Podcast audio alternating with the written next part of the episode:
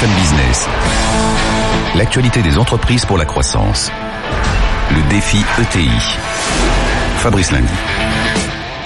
Bonjour à tous. Oh, vous en êtes fan de ce rendez-vous consacré aux entreprises de taille intermédiaire qu'on vous propose chaque semaine sur BFM Business, à la télé, à la radio. Et nous partons à la découverte des, des ETI.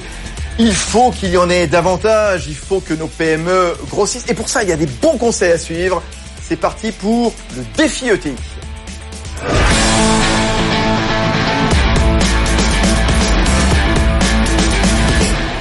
Alors chaque semaine, euh, des témoignages, euh, des questions et surtout les, réponses hein, de nos experts, de nos invités que je, vais vous présenter euh, dans un instant. Interrogation sur l'attractivité de ces entreprises, de ces ETI, sur leur capacité à séduire, à, à, recruter, à attirer, parfois sur des territoires un petit peu reculés, isolés. Hein.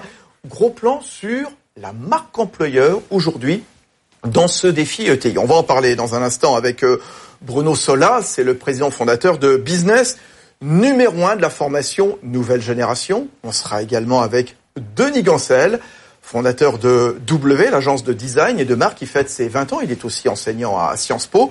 Et pour démarrer, toujours euh, au même moment, nos amis de la Banque Palatine. Marie Rouen, bonjour. Bonjour. Vous êtes la DRH de la Banque Palatine. On va planter le décor avec vous avant de retrouver euh, Denis et Bruno. Les ETI, on va le rappeler, ce chiffre, elles emploient le quart des effectifs salariés en France. C'est pas rien. Effectivement, les ETI entre 2009 et 2015 ont créé 337 000 emplois. C'est le poumon de l'économie française. Elles ont vraiment un allant, elles alimentent l'économie française. Quand une ETI crée un emploi, c'est 3,5 emplois qui sont créés dans l'économie française.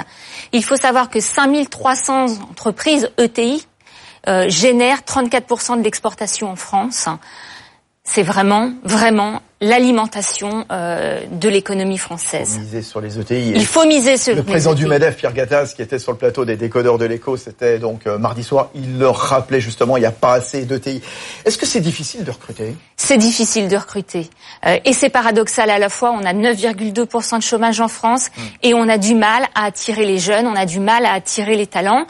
Alors c'est de plus en plus difficile parce qu'on a des exigences sur le savoir-être, sur le savoir-faire. Même si la Banque Palatine ne s'arc-boute pas sur les diplômes, on cherche des collaborateurs qui vont apporter de la valeur ajoutée, qui vont savoir s'exprimer, apporter du conseil, apporter un discours stratégique auprès des dirigeants, apporter de la satisfaction client.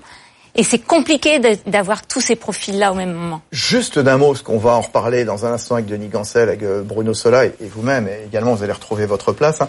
Comment est-ce qu'on définit la marque employeur? Alors la marque employeur, elle s'articule autour de trois axes. L'offre RH, tout ce qui est valeur, culture de l'entreprise, les pratiques managériales, la proximité avec les collaborateurs, la promotion, la formation. Elle s'articule aussi autour de l'image interne de l'entreprise. Euh, bien sûr, c'est la communication, mais c'est ce que euh, ressent le, le collaborateur, l'image externe de l'entreprise. Qu'est-ce qu'on envoie comme message à l'extérieur? Est-ce qu'on est attractif? Est-ce qu'on a de la notoriété?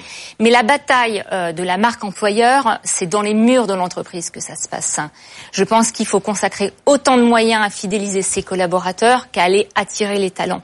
Bon, vous allez nous donner les bonnes recettes. Allez, recettes. dans quelques instants, restez avec nous, Marie Rouen, la DRH de, de Palatine. Oui, notre TI vedette aujourd'hui, c'est business. Euh, le portrait de business signé Erwan Maurice. On revient tout de suite. Rajeunir la formation professionnelle, la dépoussiérer, mieux la hacker. C'est l'expression de business. L'entreprise fondée à Toulouse en 2007 en a fait son credo. Partant du principe qu'avec le numérique, le travail collaboratif est délinéarisé, on n'apprend plus comme il y a dix ans. Business mise sur ces nouveaux moyens d'apprentissage plus innovants, plus interactifs et donc plus captivants pour les salariés, plus rentables pour l'employeur. Les MOOCs, vidéos, podcasts ou mini-jeux informatiques. Business a même mis au point des outils d'apprentissage depuis sa propre usine digitale, baptisée Jump. Parmi ses inventions, SkillGym, une plateforme qui mesure les compétences des collaborateurs grâce à des algorithmes et à de l'intelligence artificielle. Autre atout du numérique, la mobilité, apprendre où on veut et quand on veut grâce au digital. Avec 11 millions d'euros de chiffre d'affaires, Business, créé par Bruno Sola, est ainsi présente dans 60 pays et une centaine d'entreprises ont déjà fait appel à son savoir-faire. Parmi elles, des grands groupes comme Veolia, Vinci, Fram ou PSA. Ah Bruno Sola, vous êtes en train de dépoussiérer un petit peu tout ce petit milieu, la, formation, on y reviendra avec vous. Euh, c'est bien ce qu'il nous disait Erwan Maurice. Votre dernier bébé, c'était fin avril, donc il y a, il y a quelques jours quasiment. Hein. C'est la région Occitanie qui lançait l'application Annie outil numérique que vous avez conçu donc euh, euh, chez euh, chez Business, qui doit faciliter les relations entre les entreprises et les candidats à l'apprentissage. Comment ça fonctionne Alors, Annie, c'est une c'est la première plateforme aujourd'hui en France qui met en relation des recruteurs et des apprentis, des entreprises et des apprentis. On s'est inspiré des nouveaux modes de consommation donc du recrutement et, et de l'emploi, à savoir donc ce qu'on appelle le job matching. C'est ça.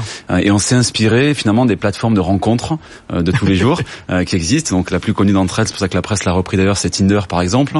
Mais on, s'est inspiré de ce type de, modèle pour répondre à la fois aux besoins euh, des, jeunes apprentis qui cherchent via donc le numérique à, euh, euh, à travers l'égalité des chances, notamment à travers ce type d'application à avoir l'opportunité de rencontrer une entreprise et de l'autre côté des entreprises qui nous disent avoir du mal à recruter.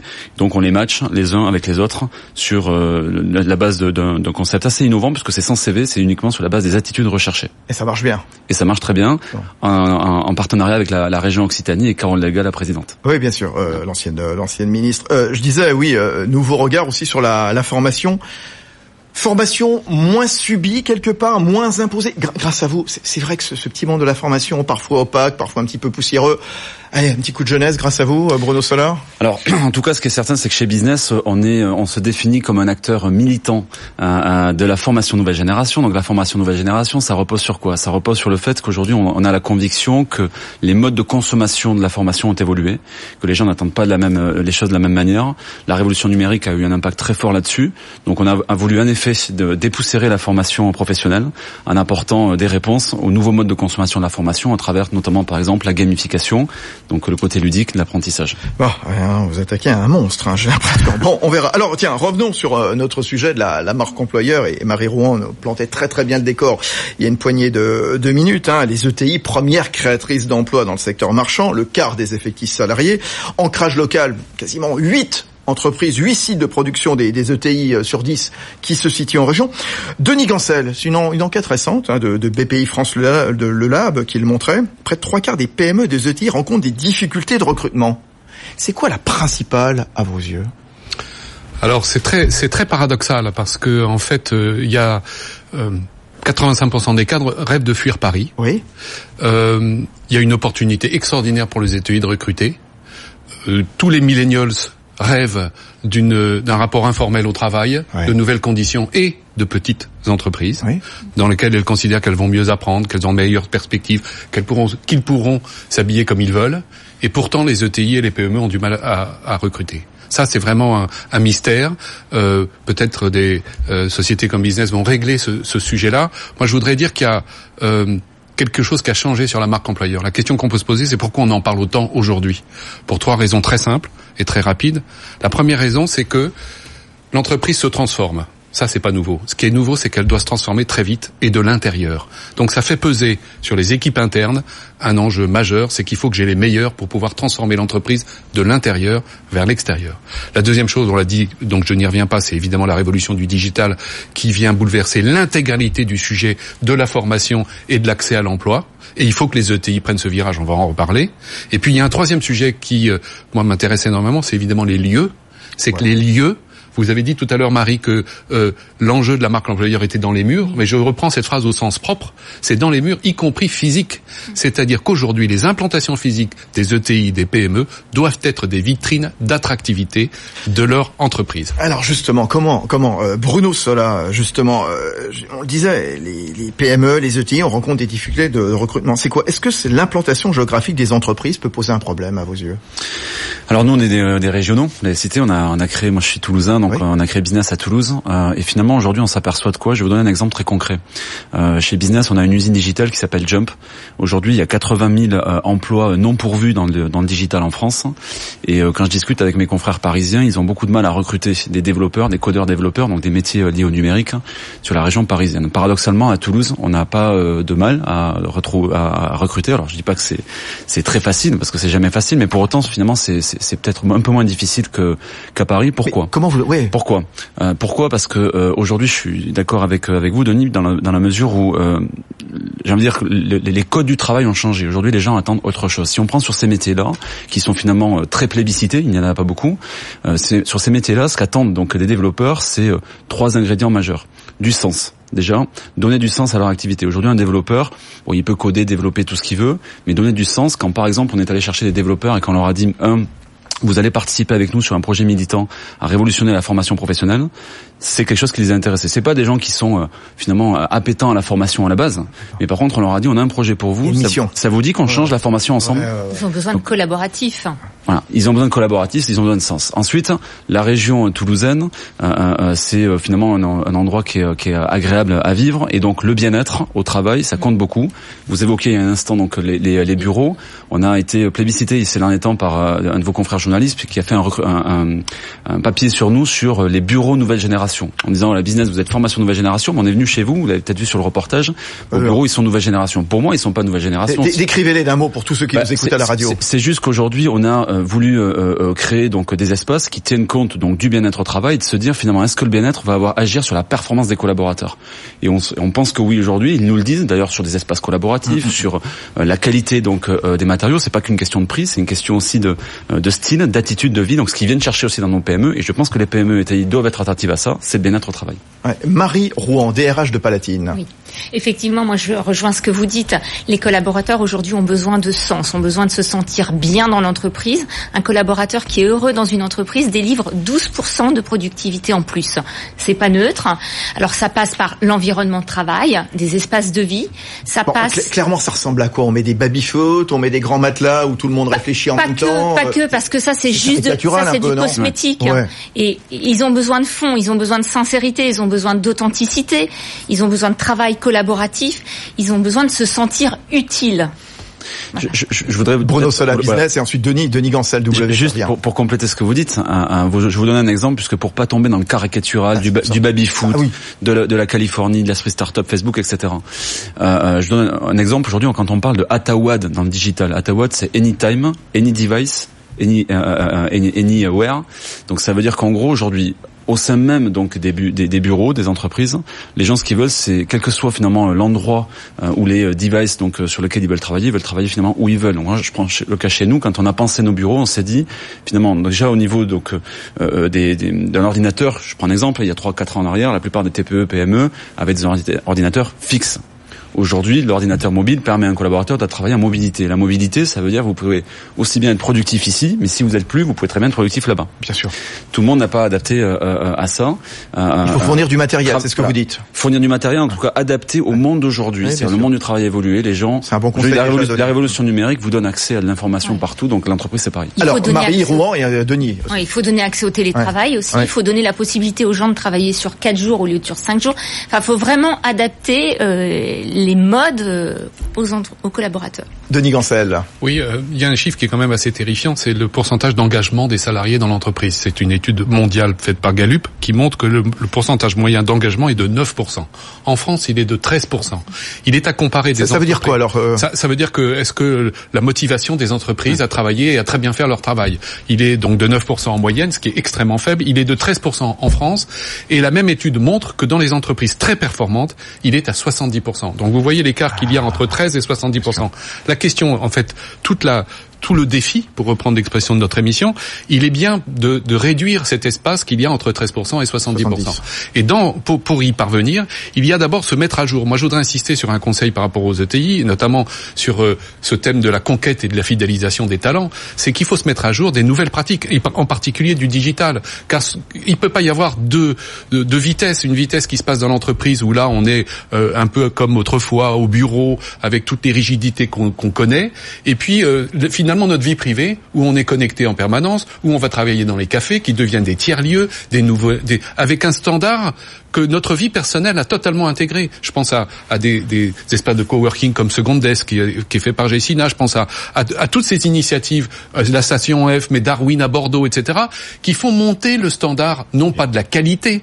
Et moi, je résiste un peu à l'idée du snobisme californien. Je dis et alors, euh, et alors, pourquoi pas mettre un baby foot Moi, j'en ai deux chez W. Euh, pourquoi se moquer de ça? Si c'est si c'est une attente forte des salariés, oui, on a besoin de se décon je de me moquais pas, simplement. Je, non, non, mais je ça pouvait être un peu caricatural, oui, voilà, de sûr. dire foot. On, sait d'ailleurs qu'il y a une boboïtude entre guillemets parisienne du billard et de baby foot et qui ne doivent pas dédouaner les managers en disant j'ai mis un baby foot, il faut être content, Super. plus la conciergerie et puis je les mets à 50 ouais. km et, et, et, sans transport. Donc je, je, je comprends bien ça, mais c'est intéressant. Je, je termine là-dessus sur l'idée que on peut intégrer du collaboratif sur ces espaces de travail, sur ces espaces d'attractivité en disant comment d'après vous? Faites-le vous-même finalement. C'est ça qui est attendu en particulier par les millennials. Euh, on, on, en parlait euh, la semaine dernière dans le défi ETI, notamment avec euh, Gérard Jacques, avec Harold Duvert de la région centre, avec euh, l'ETI Réalité, euh, sur l'implantation locale des, des ETI, avec parfois la difficulté. Alors mettons de côté Nantes, Toulouse, Bordeaux, Lyon, les, les grands centres évidemment méga attractifs, hein, puisque vous nous parliez tout à l'heure de, mmh. de Toulouse, hein, Bruno Sola, mais recruter en région, c'est pas toujours aisé d'attirer, sans porter de jugement négatif sur les, les, villes moyennes, bien sûr, les villes de province.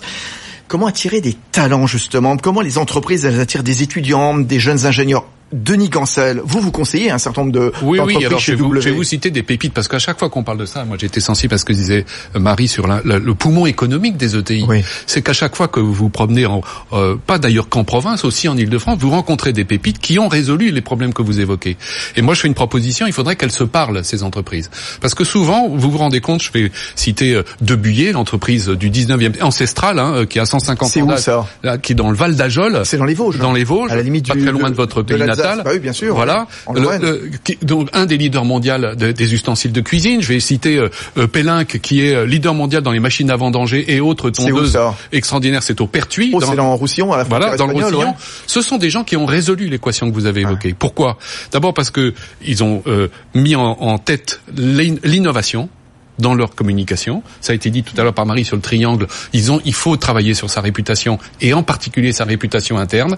C'est-à-dire que la première chose que fait un candidat aujourd'hui, c'est qu'il va sur les réseaux sociaux pour savoir si cette entreprise, il y fait bon vivre, bien oui sûr, ou non. Si c'est non, c'est terminé. Il faut même pas insister. Il peut y avoir des écarts de salaire entre différentes euh, régions justement aussi. Euh, il y a des régions qui sont quand même plus ou moins attractives. Il y a des régions avec de l'internet, euh, avec des autoroutes, avec des routes, des trains, des TGV, et puis d'autres où il y en a moins. Quoi. Par exemple, clairement, ça fait, ça peut faire la différence. Oui, c'est vrai, mais aujourd'hui, on a, d'ailleurs, la France est reconnue comme étant un des pays qui a des infrastructures les plus remarquables. Oui. Et donc, on peut arriver à trouver des compensations. Ouais. Moi, je pense que le maître mot dans ce cas-là, c'est la flexibilité. Mmh. Si je reprends l'exemple de, de Debuyer, eh bien, il y a pas mal de salariés qui vivent à Dijon. Ils prennent leur voiture. Ils sont pas au boulot et au bureau 5 jours sur 5 euh, à 9 heures le matin. Il y a beaucoup plus de flexibilité et le, digi le digital, bien entendu, le eh permet. Oui. Un dernier mot, si vous me permettez, c'est la dimension de fierté.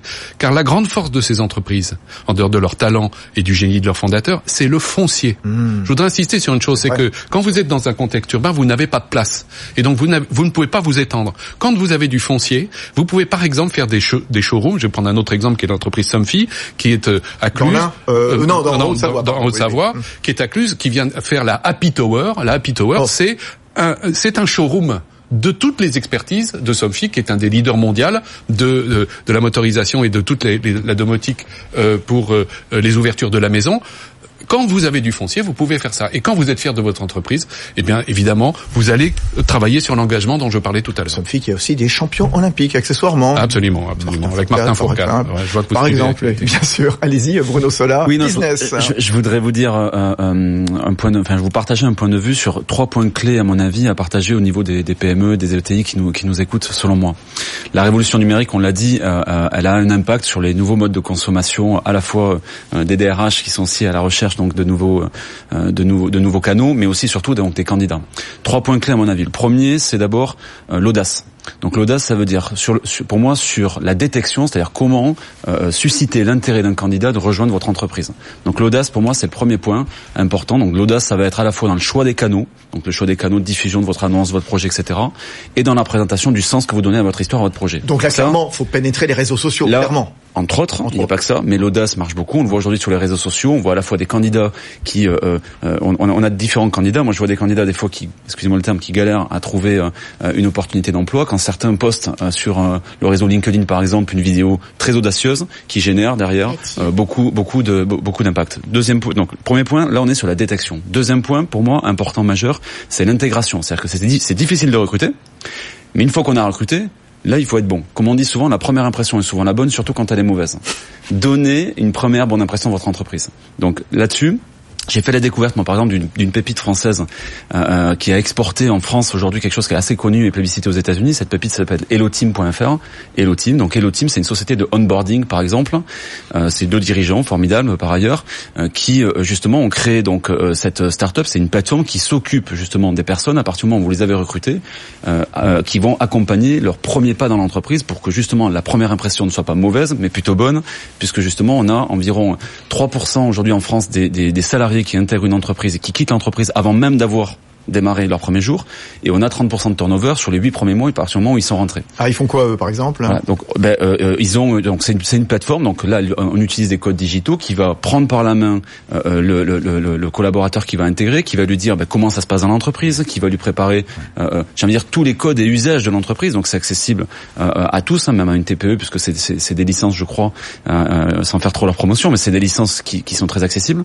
Donc entre guillemets ça va accompagner les premiers pas dans l'entreprise du collaborateur en matière de plein de sujets, hein, que ce soit euh, les relations humaines, la formation, etc. Et troisième et dernier point, je terminerai là-dessus, euh, c'est pour moi la partie euh, formation professionnelle. Donc moi je suis en effet porteur de la formation de nouvelle génération et je crois beaucoup à, l'employabilité et à la compétitivité des entreprises.